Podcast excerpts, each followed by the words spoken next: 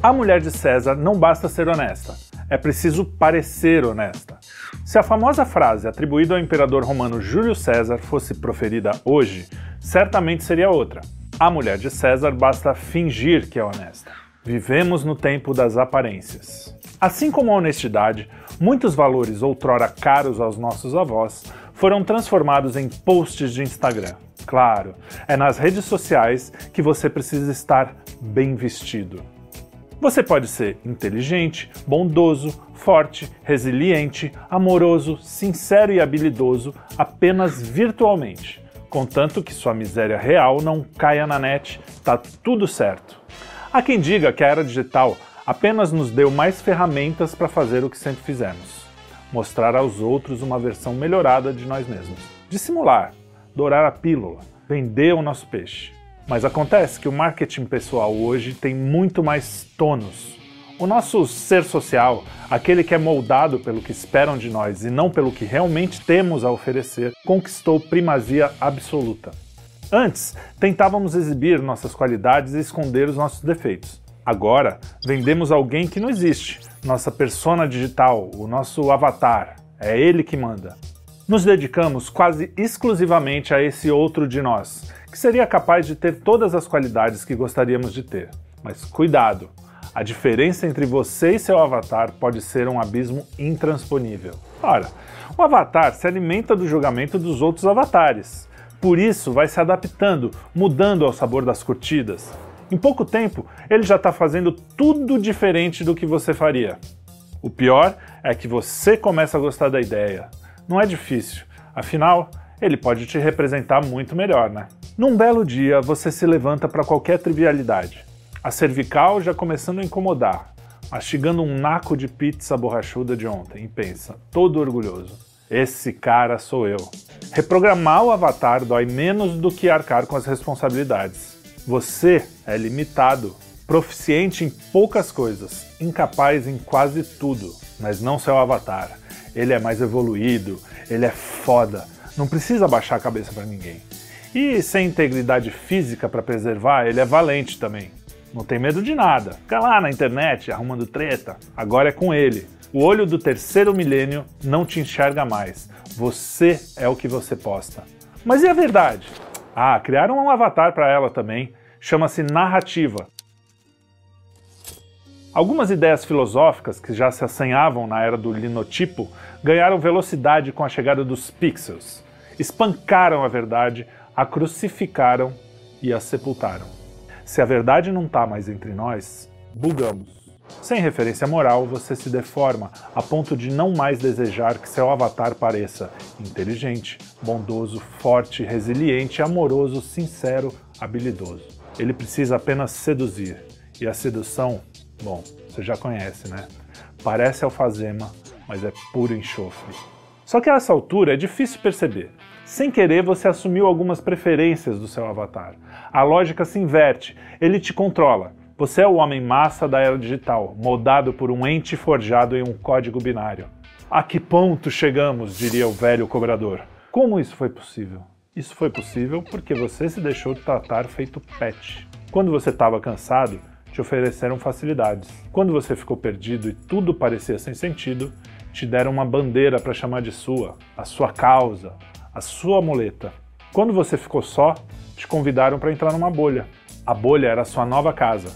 Nela você estava protegido, sentia-se revigorado e até mais honesto. Seu avatar estava mais parecido com você, mas a certa altura você percebeu que viver a vida do seu avatar é algo exaustivo. O mundo não cabe numa bolha. Nós é que queremos enfiar um mundo nela a todo custo. A bolha é claustrofóbica. Cedo ou tarde, agora ou na hora da nossa morte, cairemos na real. Você olha para trás, os papéis sociais que guardavam alguma relação com valores sedimentados numa moral cristã voltada para o próximo, para o bem comum, foram rasgados. Olha para frente e não vê nada além de autômatos alimentando seus quicos marinhos. De repente, olha para o lado. Alguns seres estranhos te encaram com certo espanto: pai, mãe, mulher, marido, filhos. E finalmente, olha para dentro é quando a verdade ressuscita. Você é muito maior que seu avatar. parando para pensar, até os impulsos que te levaram a criar o seu monstrinho cibernético guardam uma dignidade de fundo. Somos atraídos pela verdade mesmo quando a rechaçamos. A sua condição é a de um mortal que carrega a eternidade dentro de si, a centelha divina, o sopro da criação, a palavra que negamos desde o pecado original. Não é fácil simplesmente aceitá-la justamente porque trazemos conosco as consequências dos nossos erros. Isso é ser homem, de carne, osso e espírito. Paulinho da Viola, no tempo em que a música popular ainda não tinha virado pornografia, cantava: Vivemos, estamos vivendo, lutando para justificar as nossas vidas. Lutando para justificar nossas vidas. Esse minúsculo verso é imenso. O verbo lutar no gerúndio nos coloca na condição de criaturas dentro do tempo, peregrinos tentando vencer a longa jornada.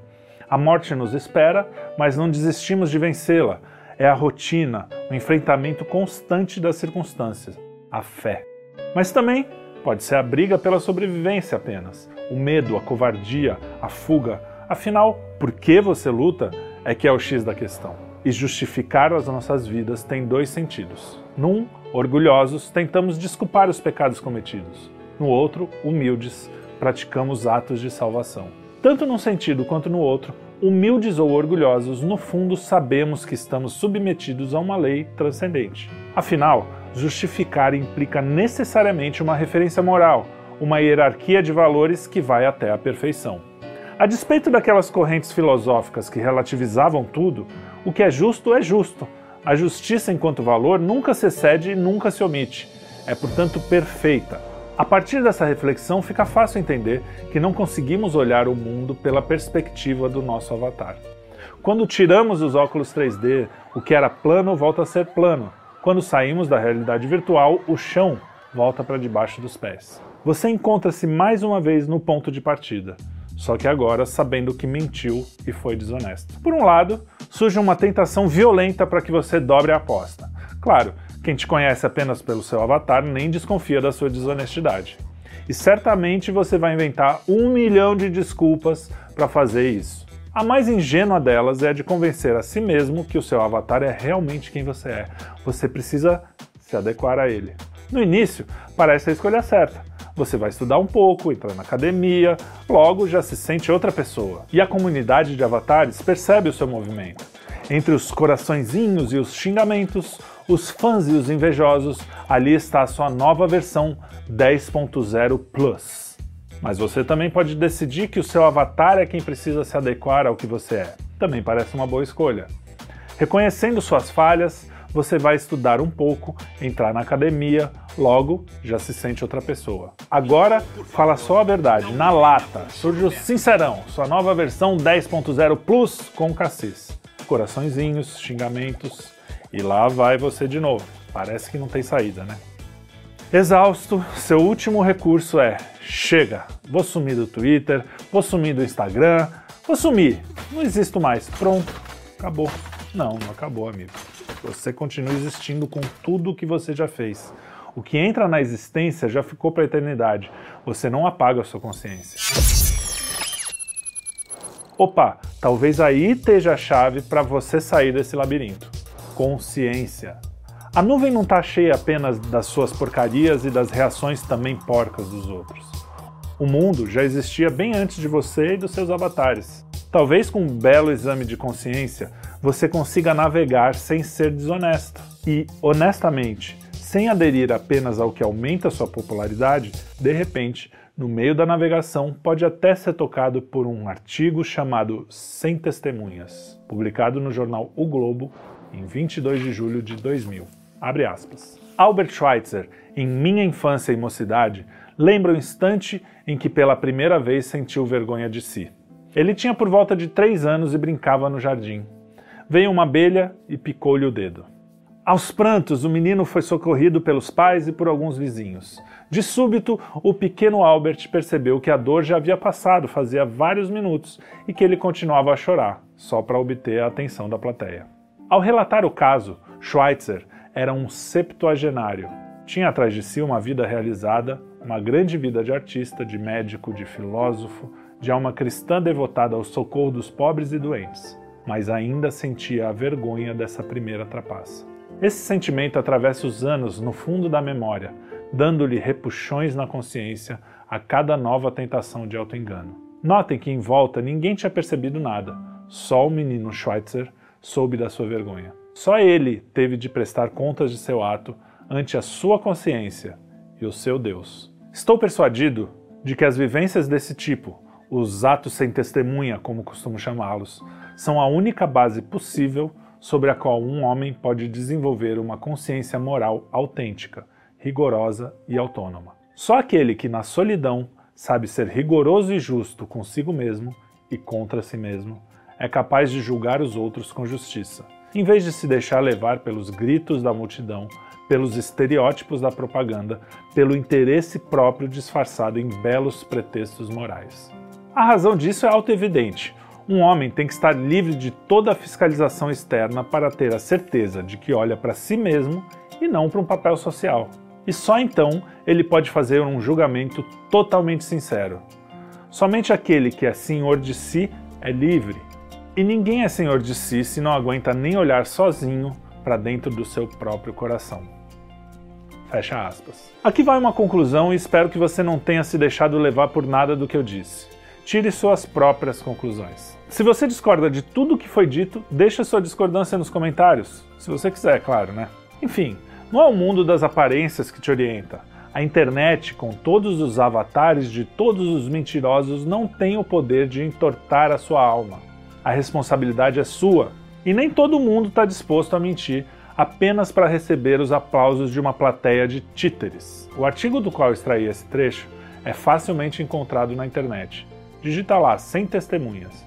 E para garantir, coloca também o nome do autor, um dos raros exemplares de honestidade intelectual que talvez nem fosse mais lembrado caso não tivesse criado seu próprio avatar. Era amado por uns e odiado por outros, mas isso não importa. Digita lá, sem testemunhas. Olavo de Carvalho.